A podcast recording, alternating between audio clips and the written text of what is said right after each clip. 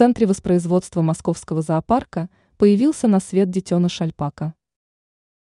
В центре воспроизводства произошло радостное событие, которое подарило хорошие эмоции разным людям. В данном случае речь пойдет о рождении нового детеныша. Как указывает телеграм-канал Московского зоопарка, совсем недавно на свет появился детеныш альпака. Данное событие произошло 19 сентября, во вторник. Местом появления малыша стал Центр воспроизводства редких видов животных под Волоколамском. Отмечается, что детеныш имеет белый окрас с пятнами рыжего цвета. По внешнему виду он имеет большую схожесть с матерью. Известно, что данный детеныш является первенцем у самки. Кроме этого, сейчас самка и ее детеныш обитают в вольере.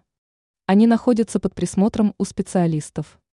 Отмечается, что после рождения детеныша желающие смогли полюбоваться малышом и его мамой, получить положительные эмоции от вида животных.